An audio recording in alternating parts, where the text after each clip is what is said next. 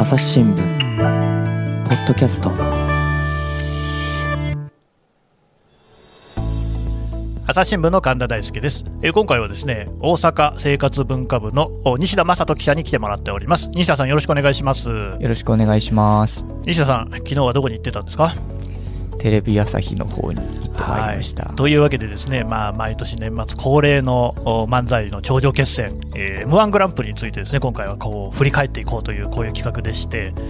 えー昨年はですね、えー篠塚さんっていうですね、まあ、ベテランの記者さんに来ていただいたんですが今年はあのぐっと若返りまして西田さん、えーおいくつですか？えっと29になりました。29歳、はい。そうですか。好きなお笑いのジャンルとかあるんですか？えっと全然それがこうしばらく見てなかったものでで なするねえー必死に勉強しながらという今回の取材でした。取材はいつ頃からされてるんですか？いやでも結構準決勝ちょっと前ぐらいからだったので、なるほど。えー M1 自体はっていう感じなんですけど、まあ、他の賞レースをちょっと覗いたりとかはしてましたんで。あのいわゆる大阪の生活文化部だとそのお笑い担当みたいなのがあるんですかね？そうですね。あの演芸担当とテレビ担当当。とそれぞれがまああの賞レースとかいろいろあの取材したりという感じ西田さんはどっち担当なんですか？僕はテレビなのテレビ担で、はい、それこそだから今回の ABC テレビがやってる別の賞レースとか、NHK のあの上方漫才大賞とか、そういったところを僕は取材すると。なるほど、あれですよね。オズワルドが優勝したのありましたよね。そうですね、ABC のがそのオズワルドが今年の7月に優勝してて、はあれも見たんですか、はい、そのネタも見てたので、なるほど。ちょっと期待してたんですけど、みたいなところも。まあ、。ちょっとね、おいおいその辺は出順で聞いていこうと思うんですけれども、で準決勝も見て、えそれから昨日はもう、あれですか、敗者復活とかも見てたんですか、敗者復活は本当にそのやってる現地で生で見ましてう、んうん。ただあの決勝は今年ちょっとコロナの関係で、はいはい。記者は全員モニタールームだったんですね。だからちょっと会場の空気まではちょっと分かりきらない部分あったんですが、うんモニターっていうのはあれですか、テレビで放映してるのと同じものが流れるんですか、はい。大きなスクリーンがある部屋に皆さんで入って、うんうん。そこでみんなで見ながらああだこうだ言ってる記者さんもいらっしゃいましたしっていう感じで。あちなみに記者さんってどれぐらいの人数いました？20人から30人ぐらいですね、やっぱり、ね。特にネットメディアの方とかかなり多くてですね、はいはい。あと出版社関係の方とか、あー。えーやっぱあれですかね、まあ、お笑いの記事っていうとね、オリコンさんとかね、お笑いナタリーさんとかね、よくネット上で見ますもんね。そうですね、やっぱりなんか、あのーネットメディアの方がやっぱお笑いは強いんだなっていうのを、まあ、ひしひしと感じた、あの、M1 取材でもあったといういや、これね感じですね。今、お笑いだけじゃなくて、例えばスポーツなんかもそうなんですよね。やっぱネットメディアの方が細かいし、それからその小回りも効くしっていうところもあってね、なかなかその新聞だと、けね、大阪本社の紙面ってまた東京と違いますけれども、まあ、かといってじゃあお笑いの記事がそんなにたくさん載るかっていうとなかなかそこはね他の記事との見合いもありますもんね。そうなんですよね。だから、なかなかプラットフォームの問題とかもありますし、うんうんまあなんかそういう意味で、いろいろそのエンタメを新聞社が取材するっていうことのこうなんか難しさといいますか、うんなんかどういう切り口でやるべきなのかみたいなのをいろいろ考えさせられた今回の 取材でもあったというところでしょうかね。ただあれですよね、朝日新聞デジタルを読んでいたら、もう m 1のね、えー決勝が始まる前に、えー結構いくつかのコンビの記事なんか出てましたけれども、西田さんはどんなコンビをお取材されたんですか？えっと、ファイナリスト、あの、もともと敗者復活以外9組いらっしゃいましたけど、そのうちの8組を僕が取材しまして、ちょっと1組だけスケジュールが合わなかったんですけど、えそれは誰です？あの真空ジェシカさんがちょっと、うはい、うまく都合は合ねえわなかったんで、さっきちょっと別の記者が、はい、収録前に西田さんと初めてお会いしたんですけれども、あの真空ジェシカさんのね、2人を足して2で割ったようなお顔だねっていう話をしてたんですけど、そのお二人には会えなかった。そうなんです。あら残念。えでも他の人たちには会ったわけですね。えうん、そうですね、まあ、基本的にちょっとオンライン取材とかが多かったんですけど、あーまあはいはい。はい、何組か大阪拠点の方は、直接お会いしたりもできましたんで、どうですか、そうやって話を聞いている中で、事前に、ああ、この人たち、ちょっと印象に残ってるなみたいな人っていますか？あの僕はもう、一押しがもう、モグライダーさんがもう、とにかく一押しだったんですよね。お。それはなぜ？あのー彼らは、まあ、その今まで東京の芸人さんとかから非常にこう才能と技術を高く評価されている芸人さんだったんですけど、まあ、これまであんまりこう m 1に対して本気を出さなかったというかアドリブでずっとやってたからネタを4分の枠で作り込むっていうことはなかったらしいんですけどなるほど。コロナで劇場に立つ舞台がどんどんなくなっちゃってもうはあなんか芸人としての生き残りがかかってきちゃう状況で、もううん m 1でなんとかするしかないっていうかここで結果出さないともう本当に生き残れないかもしれないっていうところから本気出してここまで上がってきてみたいなのとかですね。まあ、あれですね、もうせっかくだから、ちょっともうね、早速の出順1番のモグライダーさんも出てきたことですし、話始めようかなと思うんですけれども、はい、えーと、1番ね、モグライダー、えーと、ネタとしてはね、これはね、僕も見ててすごいなと。あの今回、僕も個人的な感想としては、10組出た中で、そのネタの、こうなんていうかな、これはすごいネタだなっていう感じで言うと、こう一生食っていけそうなネタみたいな感じで言うと、このネタかなと。えー三河健一さんのさそり座の女っていうこう有名な曲がありますけれど、あれの、いいえ、私はで入るところの、なんでいいえで入るのかっていうね、誰も思いつかないような視点から、延々とですね、ボケが繰り返されていくっていう、これ面白かったですよね。いや本当そうなんですよね。でなんかあのともしげさんってボケの方はいはいですけれども、がまあなんかもう元からああいうなんかこう一生懸命何かしようとこう善意でやろうとするんだけど、うん。なんか要領悪くてうまくいかないっていうのがこう普段の日々の生活でもいろいろあるらしくって素でもそんな感じ。だからなんかこうそれを見てるとどんどんこう愛らしくなってくると言いますかですね 頑張れともしげさんみたいな気持ちにもなってきて。そうなんですよね。何かちょっとこう、なんかいい意味での子供っぽさみたいなのもあって、こう、本当にね、好きになっちゃうタイプの芸人さんですよね。でそれをツッコミの柴さんがすごくうまくこう手綱を取ってっていうか、そうですよね。はいめちゃめちゃあの、柴さんのツッコミうまかったですね。うん、あそこがやっぱり皆さん評価してるところだそうでして周りの芸人さんとかも、なるほどね。いやー私もその長年 m 1見てまして、っていうか1回目から全部見てまして、もうね、あのここで言ってしまうとですね、僕はあの、あらゆるすべての、あまねくすべてのですね、世の中のコンテンツの中で m 1が一番好きなんですよ。それはもう何ですか、スポーツとか音楽とかも全部含めてですね、ひっくるめて。もう昨日も見てたんですけれども、まずあのアバンね、えー、とこうなんかもうあ煽るじゃないですか、こうみんな頑張ってるっていう姿をね、まあ、あれ見てまず泣くんですよ。で、やっぱあの最後ですね、チャンピオンが決まった時にまたもう泣きましてですね、もう2回泣いて、笑って泣いてってね、あんなにね、こうね、感情をこう揺さぶられて、しかもこう満足感いっぱいっていうコンテンツ、さすが M1 だなと、もう今年も最高だったなというふうにですね、まあ家族はそれを見て私、ドン引きしてるわけなんですけれども、で、その長年、まあ、見てるだけですよ、全然あの芸人さんでもなんでもない、ただの素人ですが、見ていて、やっぱトップバッターってね、独特の緊張感、やっぱり m 1ってそれこそ番組の中でも言ってたけれども、本当に人生が変わっちゃうぐらいの大舞台だから、みんな緊張してる。でお客さんもね、やっぱ緊張してるから、場の空気が重いっていうことが結構あるわけですよ。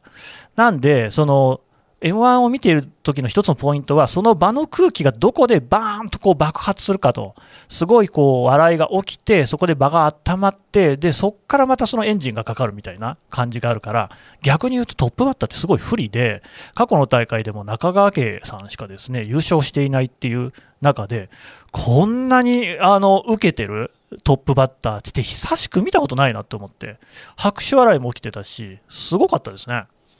なんかあの生放送終了後のあのなんか反省会みたいなのをネットでコンテンツとしてやってるのを見てたんですけどそこなんかモグライダーは今回そのトップバッターの点数としてはなんか歴代で一番高かったみたいなことだそうでだから難しい中でもすごい結果出してるよねっていうことでうん。なんかかまいたちの2人がすごく評価してたっていう。いやー、本当にね、まあ、それぐらいすごい、だから本当、あの m 1って順番の妙みたいなのもあって、出順ですよね、モグライダーはひょっとして後半で出てきていたら、また違ったんじゃないかなっていうね、相当こう爆発的に笑い取って、ひょっとしたらその最終決戦に駒進めた可能性もあるんじゃないかっていうぐらいいいネタだったなと思いましたね。あれ実はその準決勝でやってたのと同じネタなんですけれども、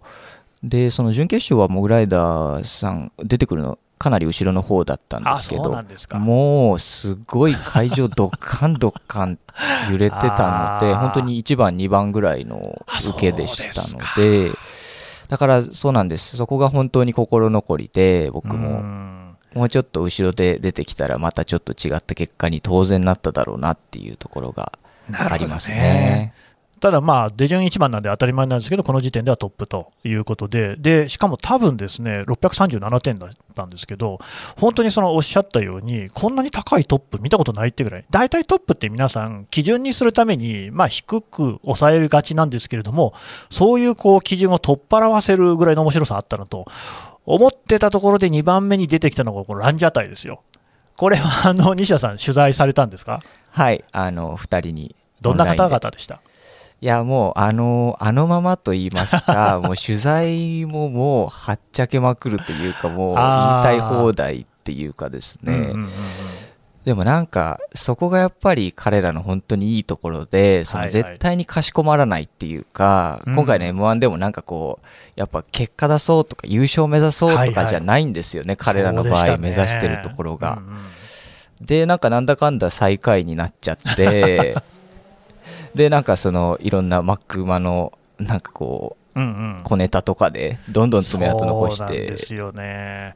まあ、おそらくそうおっしゃる通り、その優勝がどうとかそういうことではないし、そもそもネタもね、普段から見ていても、もうむちゃくちゃな世界観のネタが多くって、なんだけれども、やっぱりその M1 向けに、さっきのね、モグライダーさんもそうだけれども、M1 向けにちゃんとこう、ギリギリ分かるとこついてきたなっていうふうには思ったんですよね。どうですか？そうですね。あとやっぱり枠ですよね。枠ね。4分にきっちりあれを収めるってすごいなっていうか。これもネクタとしては説明難しいんですけれども、まあ、突風が吹いてて、で猫ちゃんが飛んできて、耳から猫があの脳みその中入っちゃって、で人間を操るっていうですね、そういうもう何言ってるかよくわかんないと思いますけど、これがね、またでもすごいその審査員の悩んでいる表情が印象的でしたよね。そうですね。本当になんかどう評価していいんだろうっていうところで、うんうん。まあ、落とさざるを得なかったというところなんでしょうけれども。そうですね、ちょっととりわけこう上沼さんがね、若干のおかんむりといいますか、ええあのこうぐーっと黙ってる感じも印象的でしたが、でもね、僕があれ見たときに思ったのは、とはいえ、あれって、前回大会のマジカルラブリーさんのネタとかに、あの傾向としては似てんのかなと、やっぱ動きとかですね、突拍子のなさみたいなので笑わせる。で、去年のマジカルラブリーさんに関しても、あれは漫才なのかっていうね、議論が巻き起こったぐらいで、すごいこう、なんだけれども、彼らは優勝した。で、ランジャタイに関しては、まあ、10位っていうね、最下位。まあ、最下位って言ったって、6000組の中での10人になってるんですけれども、最下位も多分これからネタにしていくんだろうなと思いますが、っていう結果に終わったって、この違いって何なんでしょうね？そうですね、まあ、順番とかもあるんじゃないかなっていうか、まあ、2番目っていうのはなかなうんかもっと会場が温まっていろんなのが出てきた中でランジャタイ来たらもう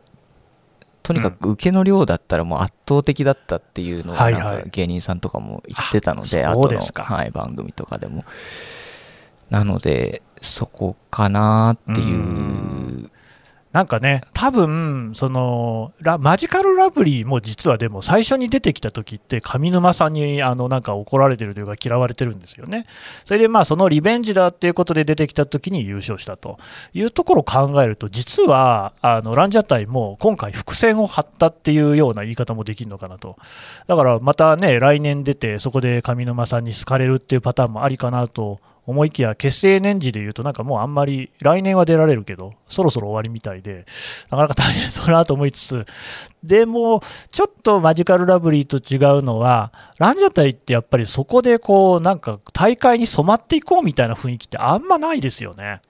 全くないという感じだと思いますね。うん。まあそこら辺がやっぱりこう何か審査員にもねこう伝わるところがあったのかなっていう。ある意味だからランジャタイの思った通りになったのかなっていう感じもしますよね。うん、いやだからなんかやっぱり100点か0点かなんはいはいはい。でっていう話をやっぱり自分たちもされてて、うん。でそれをこうしっかり形にしちゃったから僕は逆にこれがすごいなと思ってしまってですね最下位になってね。別の仕方で一番爪痕残しちゃったってそうそうそうそういうところではなんて芸達者なっていうかうんどこまで計算してやってんだろうとかってなんかいろいろ思っちゃいましたね。そうなんですよね。魅力的ですやっぱり。いや、毎年その優勝はしないけど爪痕残していって結果的に売れるコンビとかってねいると思うんですけれどもまさにそんな感じかなと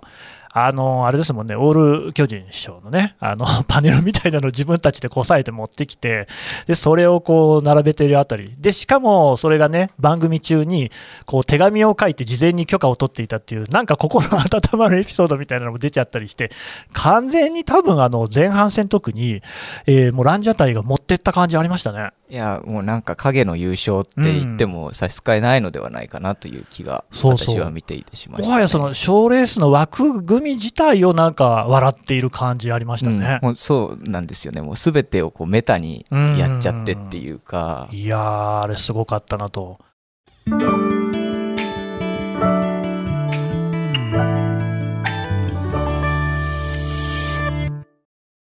忙しい時でも大事なニュースはチェックしたい。それなら、朝日新聞デジタルの紙面ビューアーとポッドキャストはどう？紙面なら見出しの大きさで大事なニュースが一目でわかるし、ポッドキャストは通勤中でもながら聞きできるよ。いつでも、どこでも。朝日新聞。で、だから、なんかそのモグライダー、ランジャタイって強いのが2つ来ちゃって、これどうなんのみたいな感じになったところで出てきたのがユニバースなんですけれども、これはユニバース、あの取材されてるんですよね。はい、そうですね。どんな人たちでしたか？男女コンビですよね。はい、男女コンビで、まあ、原さんは、まあ、あのネタの通り、すごくこう明るくて、天真爛漫なキャラクターなんですけれども、はいはい、まあ、川瀬さんがとにかくストイックなのは、やっぱ取材の時も同じでですね、僕が取材材した時ちょうどなんかこう結構まあ迫ってる時期的にも1週間切ってるぐらいの時だったもうギリギリのとこですね。はいはい。それであのなんかネタをネどっかでネタ見せた後にちょっと取材する形だったんですけど、うん、もうなんかすごくナイーブになっちゃってて。そうなんですか？もうダメですみたいな。えそれはそのネタをかけたところでちょっとあんまり受けが良くなかったとか？うんというような話だと思うんですけどもうちょっとむっちゃ滑りそうな気がしますとか、多分モグライダーが勝ちますみたいな。ああ、もうやっぱり準決勝の時のモグライダーの受けがすごかったってことですかね。うん、それもあったと思うんですけど、でもやっぱり本当にそれだけストイックになんかこうやってるっていうのはすごくひしひしと伝わってきて、うんうんまあ、その M1 優勝してやめますみたいなことを言ってるっていうのはいろんなところで取り上げられてますけど、うんうん、そうそう、もう優勝したらやめだから m 1のためにお笑いやってるっていうこともね、しっかり公言をしていて、ででも、もうだから何回も m 1の決勝はこうやってね、駒進めてますし、有言実行っていうか、すごい人ですよね。いや、そうだと思いますね。で、なんかあの、あのネットのノートってあるじゃないですか、あれとかに文章とか書いてるんですけれども、うん、なんかすごく読んでて面白いんですよね。で理路整然としていてボキャブラリーもすごいある方で、うんうん、だからやっぱもともとなんか芸人仲間でも天才とかネタ作りが本当に上手みたいなことをおっしゃってる方もいるようなんですけど、うんうん、だからなんか本当にこう理論派で作り込んでっていうところが面白い方なんだろうなと思いますね。なるほど結構ね、同期としては霜降り明星とかの同期になるらしくてですね、なんかそういう感じも全然でもさせないっていう。で、どうですか、あのネタを見たときにはどういうふうに思われました？いや、なんかやっぱり、男と女っていうものをちゃんとこう、ネタに落とし込んでっていうところで、はいはい、まあ、その男女の恋愛はあれ友情はあるのかないのかっていう男女の友情っていうのは実際存在するのかしないのかっていう、なんかこうディベートチックな感じで、なんていうんですかねこうボケないで、ただ正論を言い合ってぶつけてるだけなのになんか笑っちゃうっていう、そこがなんかすごいなって見てて思いました。でね、僕が思ったのは、もともとユニバースとか、まあ、川瀬名人がそうなんですけれども、あの原ちゃん原さんのね、いじり方っていうのが、なんかこう、ちゃんとしてるって、ちゃんとしてるって変ですけど、あの、例えば、いわゆるそのなんか汚い言葉で、そのね、あの、なんかあげつらくようなことはしなくて、邪悪なちびまる子ちゃんとか、こう絶妙な言い回しで、あの、いじってたんですけど、もう、あのネタではそれもやめてて、つまりその原さんを本当に普通に一人の女性として、まあ、あの男女間ってこういうことあるよねっていう展開にしてた。だからまた一つ、そのなんかこう、今やっぱりそのジェンダーの問題とかって、ちょっとこう機微に触れると笑えなくなっちゃうっていうところを分かっって、ちゃんとその辺もしっかりこう計算して、ですねかつ笑いにできる形にしてるって、これはすごいなと思いましたね。うん、それは本当にその通りだと思いました、私も。うんただね、僕、一方で、本当にユニバースさん、ちょっと一点残念、一点というか残念だったのが、やっぱりあのなんか途中でこう、おっぱい揉ませるか、30万円払うかしろっていうくだりが出てくるじゃないですか。ありましたね。あれはちょっと確かに。あれがね、やっぱこう、M1 って6時台から放送してる番組っていうところと、やっぱなんかそこがね、ちょっと引っかかっちゃうんですよね。すごいもったいないなっていう感じがして、そこまですごいうまく、その男女間のネタっていうのを処理してたのに、ちょっとまあ、あの、男受けのする感じの笑いになっちゃった。そこら辺がひょっとしたら会場に空気として伝わって、なんかね、あのユニバースってネタとしては、もう完璧なあの出来栄え、仕上がりだったと思うんですけれども、まあもう一つ点数が伸びなかったですかね。うん、そうですね。なんかまあ前の2組がやっぱり異次元だったからっていうね説明をなんかかまいたちの2人とかはしてましたけどね。ちょっとね、惜しい、もったいないな、でもまたこれからね、ぜひ回数重ねて出てもらいたいなっていうコンビですよね。そうですね。うんで、次なんですよ。あ次は敗者復活枠でで、まあ、ちょっと敗者復活の話もしようと思うんですけども、これ一応私も見ましたけれども、まあ、レベル高かったですね。今回は面白かったですね。なんかあんなに寒い、もう本当に寒いんですけど、うん私、現地で見てましたけれども、大や変っぱり、ねはい、何重に着込んで、うんネックウォーマーして、で、隣の記者さんとか、なんか膝掛けとか持ってきてる人とかもいて、本当に防寒万全にしなきゃいけないけど、さらしですもんね。はいそこの中でみんな半袖とかで出てくるんで、うんそれであの声量出せるってのはちょっとすげえなって思っちゃいました。いやーでだからまあ僕は準決勝はまああえて見ないようにしてたんですよ。でネタが大体一緒の場合が多いですからね。でこんな、どの人が出たって別にその本戦に出てたって全くおかしくないなっていうぐらい出来栄えよくって、どうですか、あの西田さん的にはその敗者復活で本戦上がんなかった中で、えー気になったあコンビとかありますか？僕は男性ブランコが行くんじゃないかなって思ってたんですけど、うん。まあちょっとやっぱラストイヤーっていうのがちょっと加点されたのかな、ハライチにっていう気がしました、ね。なるほどね、結局最後の3組まで残りましたもんね。えいや、僕ね、それで意外だったのが、金属バット2位なんだと思って、えそうですね。いや、金属バットはもともとすごい面白いし、大好きなんですけれども、正直言って、なんかそのテレビ受けとかあんまりしないのかなっていう、お茶の間受けする感じのネタじゃ全然ないじゃないですか、どっちかというと、なんか暴力の匂いをさせている感じのね、あれが2位に来たって、なんかすごい、すごいですね。そうなんですよ。だから、かなり、あの敗者復活でやってたのも最後のなんかこう、おうんうん。オチがちょっとよくわかんないなんか そうなんかふわっとした感じでね。あれなんかネタ飛んだのかなと思ったんですけどね。そうなんですよ。ちょっとなんかトラブったのかなって思ったんですけど、でもなんかすごい票を獲得していて、そうそう。しかも出順も遅かったから、あの票数的には多分不利なんだと思うんですけど、いうん。やさ、ちゃんとさらっていきましたよね。いやすごいインパクトでしたねあれは。あの正直、敗者復活終わった時、まあ男性ブランコが上がると思ってました？僕は男性ブランコだと思ってました。僕ね、やっぱ国民投票って、あの視聴者がね、投票するっていう形じゃないですか、やっぱそういう時強いのって、知名度の高い、もうすでにテレビできるコンビで、まあ、だからハライチが上がっていったっていうのもあると思うんですけれども、やっぱニューヨークとか、見取り図とか、これまで m 1に出ていて、すでにもうすごい大活躍をしている人たちとか、まあ、あとアルコピースとかね、あのそこら辺のこういろいろこう今まで出てる人かなと思いきや、あのまあ、ハライチ1位はともかくとして、金属バット2位で男性ブランコが3位だったじゃないですか、まあ、男性ブランコはね、コント、キングオブコントとかね、出てますからですけど、いや、なんかこう、ななんていうんですか、視聴者のこのお笑い見る目みたいなのもどんどん上がってる感じもちょっとしましたよね。今本当に YouTube とかうん配信でいくらでも見ようと思えばやっぱ見れるので、そういうなんかコアなといいますかところにこうみんなたどり着くんじゃないですかね。いやー、そう。で、ハライチが上がったわけなんですけれども、何に驚いたってね、あの敗者復活でやってるネタと、その本戦でかけるネタと違うのやってましたよね。全然違いましたね。あれ、準決勝はどっちやってたんですか？準決勝はあのえっとあどっちも確か変えてたと思います。てかそもそも準決の時にやってたのが3回戦でやってたネタかなんかをもう1回やってたんだったと思うんですけどで今回は全く違うの2本持ってきたっていう感じだったと思います。いや、あのね、ハライチって、もうそれこそ、この敗者復活に出て、いや、じゃないですね、すべての m 1出てるコンビの中で、一番テレビ多分出てんじゃないかっていうぐらいの人気者で、まあ、もはや別に m 1取ろうが取るまいがあまり関係がないっていうぐらいに売れている人たちで、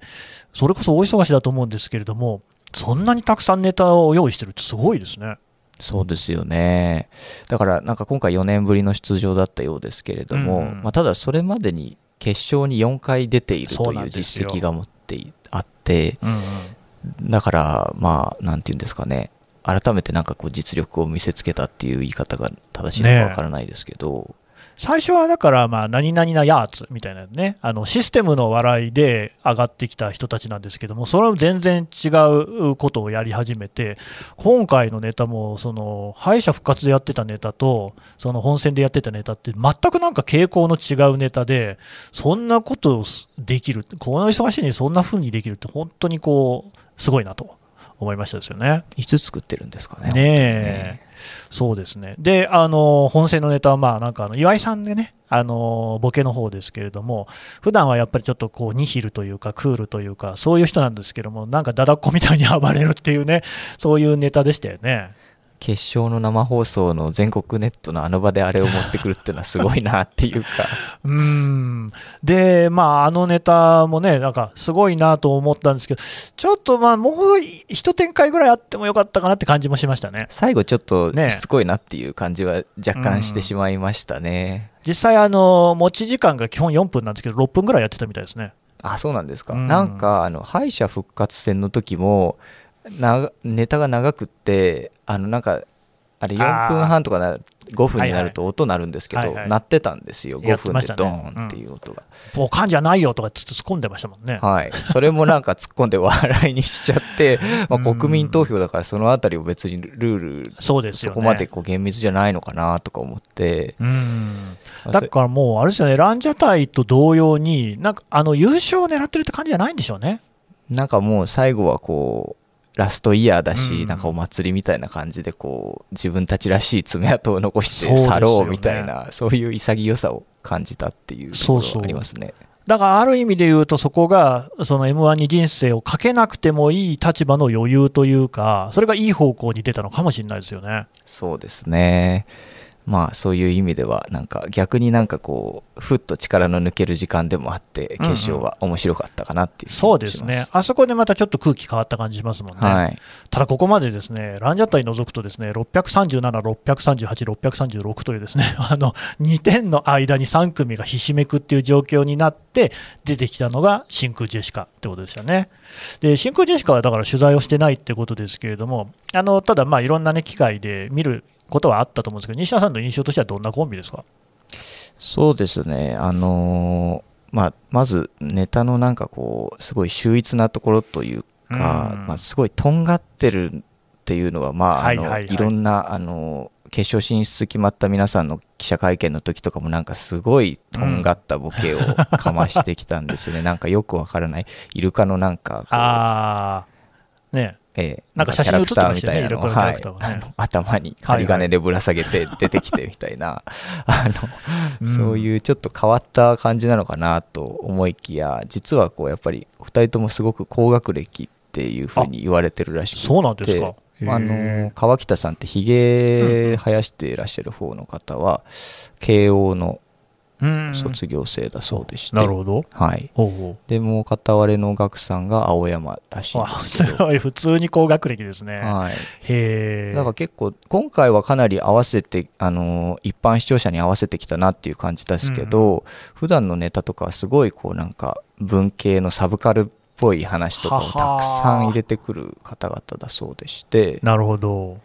そうなんですよね。今回の大会って実はその関東勢というか東京勢が多くって、でなおかつその非吉本、大体この m 1グランプリって、もう吉本勢が圧倒的に強い、でこれはまあしょうがないところもあって、まず所属している芸人さんも多いし、それからその常設のね、えーとまあ、小屋といいますか、演芸場があるので、そこでもう腕を競えるっていうところもあって、やっぱ強いんですけれども、今回はあんまりいない。それで半分ぐらいはね、えー、そういう他事務所の人たちで、その中の一人が、あ一組が真空ジェシカでしたね。そうですね。あの、なんかやっぱ個性的な面々が本当に多い大会だったけれども、まあ後で結果の話になると思うんですけども、うんそれがなんかこう、最終的にっていうのが面白かったです、今回は。でネタを見ていると、でもなんかまあやっぱりボケの数が多くて、やっぱり笑いの数も多いのかなって感じしましたね。しかもなんか必ず当ててくるというはいはいはいか、はい。滑るところがなかったなっていうところそうでしたよね。が、すごく丁寧にちゃんとこう、ちょっとこうひねったボケも、うん、うんツッコミがちゃんとこう分かりやすく解説して、そうですね。ええ笑いにちゃんと全部持ってくっていうか、きっちり点取ってくるなっていうう。ん、そうなんですよ、ちゃんと全部ね、笑わせるって大変な技術だと思いますけど、でこの人たちも、だから、モグライダーとかランジャタイと同様に、ちゃんとこう m 1サイズにネタをこう落とし込んできてるっていうのが、また面白かったですね。そうですね。まあ、彼らはかなり勝負するつもりでやってきてるっていうようなイメージありましたね。うんうんうんまあね、これからどんどんね、テレビに出てくるんだろうなっていう感じしましたけれども、また638点というですね、ユニバースさんと同じ点数になっちゃって、あの、ランジャタイを除くと、あの、4組が2点差の中に締めくっていう、まあ、あんまり見たことのない熾烈な戦いにはなったんですよね。やっぱり審査員さんもなかなかこうつつけがたい面々だったのかなっていうか、そのまあ、ユニバース以外はやっぱりなかなか、あまあ、ハライチもそうかもしれませんけど、はいはい。結構、個性派と呼ばれる方が最初は多かったそうでしたよね。というね、前半戦を喋っているだけで30分になっちゃったんで、ちょっとね、一旦ここで引き取らせていただこうと思います。西田さんどうもありがとうございました。ありがとうございました。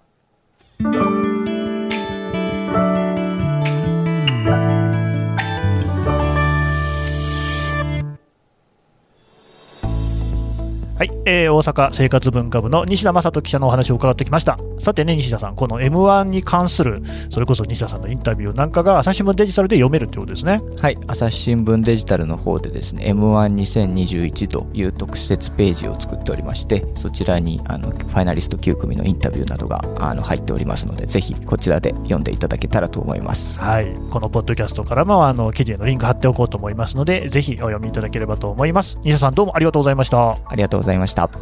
朝日新聞ポッドキャスト、朝日新聞の神田大輔がお送りしました。それではまたお会いしましょう。この番組ではリスナーの皆様からのご意見ご感想を募集しています概要欄の投稿フォームからぜひお寄せくださいツイッターやメールでも受け付けていますツイッターでは番組情報を随時紹介していますアットマーク朝日ポッドキャスト朝日新聞ポッドキャストで検索してみてください。